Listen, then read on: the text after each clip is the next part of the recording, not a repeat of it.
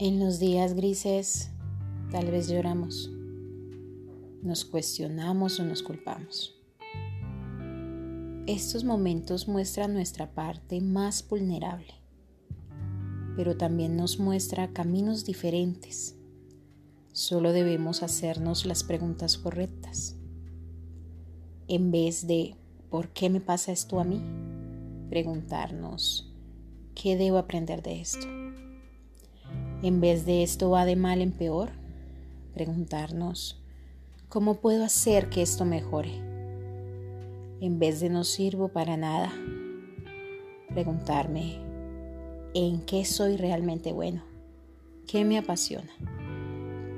Y de seguro, ese día gris será la antesala a tus mejores pasos, a tus mejores días. Así que empecemos a hacernos las preguntas correctas en esos días grises.